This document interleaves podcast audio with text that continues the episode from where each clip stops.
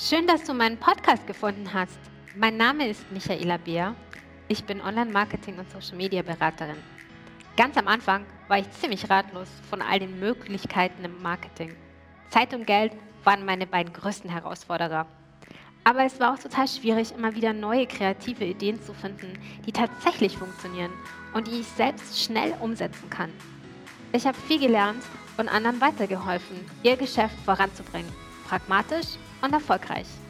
Den Podcast Marketing mit Michaela habe ich gegründet, um dir verständliche, effektive und leicht durchführbare Strategien für dein Geschäft an die Hand zu geben. Wenn auch du dein Unternehmen weiterbringen willst, bist du hier goldrichtig. Lass uns loslegen.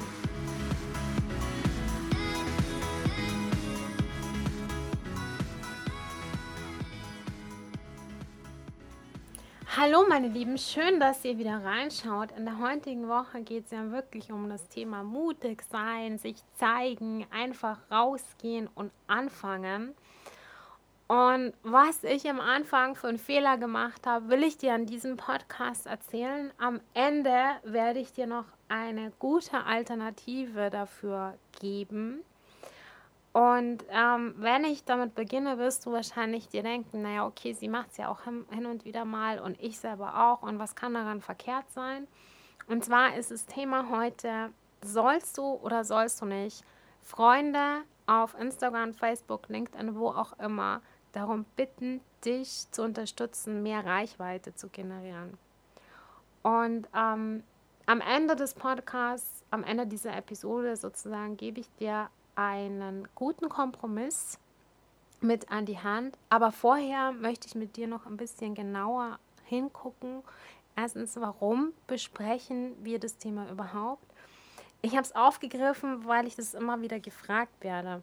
Ganz viele Workshop-Teilnehmer fragen mich nach dem Ende von unserem 1 zu 1, ähm, wenn sie noch nicht so bereit sind, dass sie sagen, okay, ich fange jetzt wirklich an, auf Instagram Gas zu geben, ich fange jetzt an mit IGTV, ich fange jetzt an mit Videos, ich fange an, mich in Stories zu zeigen, ich gehe zu meinem Fotografen, mache ein Shooting, lasse sie einfach schöne Bilder haben. Ich bin einfach noch nicht so weit.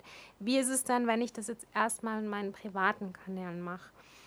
Und was ich als erstes sage, ist, ich empfehle es nicht aus dem einfachen Grund, weil es den Richtlinien von Instagram und Facebook nicht entspricht. Das heißt, die Plattformen sind ja nicht gestaltet worden für Unternehmen ursprünglich. Natürlich steckte da schon der ein oder andere Hintergedanke mit drin, mit Sicherheit, weil irgendwie muss ich das Ding ja auch finanzieren.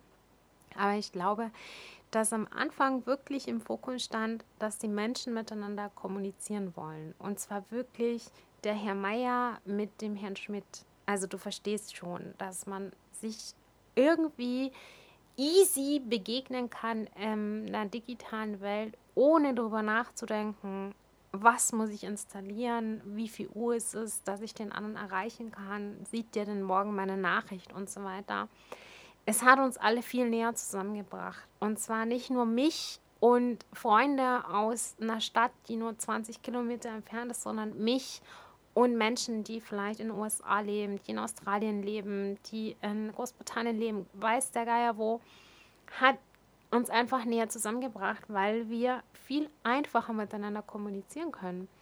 Und das ist der Hintergedanke. Deshalb möchte Facebook nicht, dass private Profile zu sehr kommerzielle Inhalte haben. Und sobald du dich ähm, damit beschäftigst, Werbung zu schalten, also wirklich auf den Blog hinweisen, auf den Sale hinweisen, auf Produkte hinweisen, auf dein Geschäft hinweisen, auf deinen Shop hinweisen, was auch immer du tust, auf deinem privaten Profil ähm, bewegst du dich in einer Grauzone bis tiefschwarzen Zone, in der du dich nicht befinden solltest, weil Facebook kann unter Umständen schnell mitkriegen, was du machst. Wenn du auch Konkurrenten hast, gibt es vielleicht den einen oder anderen auch, der dich meldet. Und wenn du einmal gesperrt bist, dann ist das nicht besonders gut. Es gibt verschiedene Gründe und ich erkläre die auch in meinen 1 zu 1 Gesprächen alle detailliert. Da haben wir jetzt keine Zeit für, sonst würden wir hier in einer Stunde noch sitzen.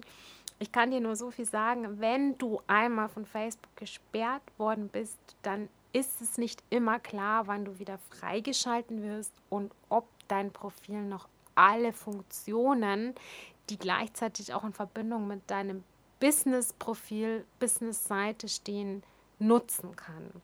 Das heißt, Facebook erkennt sowas schon.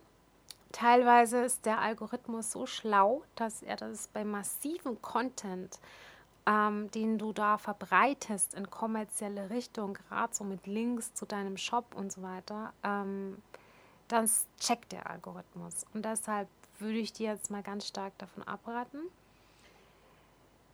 Es gibt auch zwei Dinge, die ich dir ans Herz lege, bevor wir zu dem gut gemeinten Kompromiss am Ende kommen, die du zunächst mal abarbeiten solltest, bevor du überhaupt überlegst, dass du Freunde, Bekannte, Familie und so weiter mit ins Boot holst. Denn du weißt es sicherlich, was du einmal geteilt hast, was einmal im Netz ist, das kriegst du nicht mehr raus. Selbst wenn du es löscht, dann gibt es immer den einen, der einen Screenshot gemacht hat oder einen anderen, der irgendwas später drunter kommentiert oder irgendwie in deine Wall schreibt, wo ist eigentlich dieser Post von vorhin und dann bist du in Erklärungsnot. Das heißt, wenn du dir bewusst wirst, okay, was ich ins Internet stelle oder was ich in Facebook, Instagram, LinkedIn und Co stelle, das ist da einmal drin und es hinterlässt einfach ein Fingerprint, also ein, ein ein, ein, ein Abdruck von deinem Finger, dann ähm, würde ich überlegen, dass du deine Profile auf den neuesten aktuellen Stand bringst, dass sie vollständig sind, dass das Impressum drinnen ist von dir, dass ähm, alle Angaben korrekt sind. Also Impressum jetzt auf der Unternehmensseite, aber in deinem Privatprofil dein richtiger Name, was du machst, dein Wohnort, alles, was sonst auch online zu finden ist, sollte in deinem Profil wieder zu erkennen sein. Aus dem einfachen Grund, weil auch später, wenn du mit der Business-Seite startest, gibt es immer wieder Leute, die kennen dich nicht und die klicken dann auf die Seiteninhaber, weil sie einfach wissen wollen, wer dahinter steht. Und ich finde das völlig okay. Und du hast ja schon sehr, sehr viele Daten online, die einzusehen sind von völlig fremden Menschen. Sobald du Einzelunternehmer bist, musst du das ja auf die Webseite packen in dein Impressum. Deswegen empfinde ich da auch nichts Schlimmes bei. Du kannst ganz viele Dinge einfach ähm, entscheiden, wie du sie darstellst. Dazu kommen wir später nochmal in dem gut gemeinten Kompromiss von mir. Aber zuallererst schau, dass dein Profil vollständig ist. Schau, dass du da wirklich professionell rüberkommst, auch wenn es dein Privatprofil ist, dass du keine Urlaubsfotos von dir drinnen hast, wo man dich im Bikini oder in der Shorts auf einer Liege mit einem Cocktail in der Hand sieht oder irgendwo feiernd, grölend, angezwitschert auf einer Party, ja, solche Bilder bitte, bitte rausnehmen, bevor du in die ähm, Umsetzung gehst, bevor du versuchst, sichtbar zu werden. Überarbeite diese Fotos, überarbeite alte Inhalte in deiner Chronik. Was ich auch immer nicht so schön finde, ist, wenn du irgendwie vor, weiß ich nicht, zehn Jahren oder so in einer Beziehung mit XY hattest und inzwischen bist du aber verheiratet mit jemand ganz anderem. Das sind Dinge, die ähm, will man nicht nach außen kommunizieren, wenn du verstehst. Das würde ich zu aller, allererst überarbeiten. Wenn du das gemacht hast und du sagst, okay, ich möchte hin und wieder darauf hinweisen, dass ich einen Podcast habe, dass ich auf Instagram aktiv bin, dass ich einen Blog gestartet habe oder, oder, oder, dann kannst du das machen. Das ist so semi-kommerziell, äh, will ich jetzt mal sagen. Es kommt immer darauf an, verlangst du was dafür? Also verlangst du für deinen Blog was? Muss man dafür bezahlen? Weil bei einem Online-Shop ist es schon ein bisschen was anderes. Oder wenn du eine direkte Dienstleistung ständig aggressiv bewirbst, dann ähm, ist das schon eher kommerziell als ein Blog, der völlig kostenlos ist. Wenn es kostenfrei ist, dann kannst du darauf immer wieder gerne hinweisen. Aber ich würde dir empfehlen, dass du zu allererst deine Freundesliste durchgehst. Und da kommt das Thema Frühjahrsputz bei mir auf, nämlich dass du einfach mal durchschaust, hey, mit wem bin ich denn verbunden? Habe ich von denen schon mal was gehört in den letzten Wochen, Monaten? Weil es gibt ja immer so Leute, die werden irgendwie so sogenannte tote Profile, wo sich ewig nichts mehr tut und dann klickt man die an und dann sieht man, dass das Foto gelöscht ist, dass dann da vielleicht sogar was wie Facebook-Nutzer steht oder, oder, oder. Deshalb würde ich mal meine Freundesliste durchgehen und auch so Kontakte rausnehmen, zu denen du schon Ewigkeiten nichts mehr, ähm, keine Verbindung mehr hattest, mit denen einfach kein Kontakt mehr war. Also die mal löschen. Und dann kannst du auf Facebook auch, das zeige ich dir auch in einem Video, das ähm, morgen hochgeladen wird auf YouTube, wie du deine Einstellungen in den Freundeslisten vornimmst, damit du die einteilst. Und das empfehle ich wirklich jedem. Nicht nur, dass du die Freundesliste ausblendest. Ja? Also das finde ich auch sehr, sehr wichtig, dass man nicht unbedingt alle Verbindungen zeigt, weil manche Kunden vielleicht ähm, sehr empfindlich da sind. Also ich habe auch einige, für die ich arbeite. Da ähm, möchte man nicht das kommunizieren. Ich arbeite ja auch im Ghostwriting und es kommt darauf an, was du machst. Aber ich würde die Freundesliste bearbeiten und auch einteilen. Und wenn du nicht weißt, wie das geht, dass du Listen bildest und dass du bestimmte Menschen in eine Liste fügst, wie zum Beispiel nur die Familie und Business-Kontakte in eine andere Liste ziehst, dann schau dir auf jeden Fall morgen das Video an. Da erkläre ich es dir nochmal ganz genau. Jetzt aber zu meinem Kompromiss. Also ich habe ja vorher schon gesagt, es kommt darauf an, was du teilst und mit wem du es teilst. Ja, das sind jetzt die Listen gewesen. Aber ich finde, der Kompromiss ist, dass du sagst, okay, ich gehe einfach meine kompletten Privatsphäre-Einstellungen durch. Und das ist so easy und banal, dass man wahrscheinlich gar nicht selber drauf kommt. Aber das ist der gute Kompromiss, den du machen kannst. Wenn du sagst, okay, ich möchte es vielleicht nicht meiner Familie zeigen, meinen Freunden, weil die können damit nichts anfangen. Also sie können vielleicht einen Kommentar drunter schreiben, wie viel Erfolg oder ich wünsche dir alles Gute oder das hört sich super an oder so.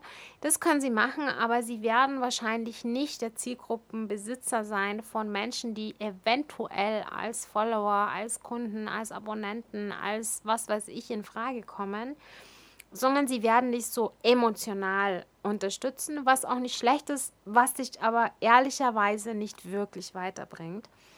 Deshalb würde ich überlegen, dass du deine Privatsphäre-Einstellungen überdenkst und bevor du etwas online stellst, bevor du etwas auf Instagram stellst und es mit deinen Freunden teilst oder auf Facebook stellst und es mit deinen Freunden teilst, überleg dir, was sollen die Menschen mit dieser Information anfangen und wer soll sie sehen?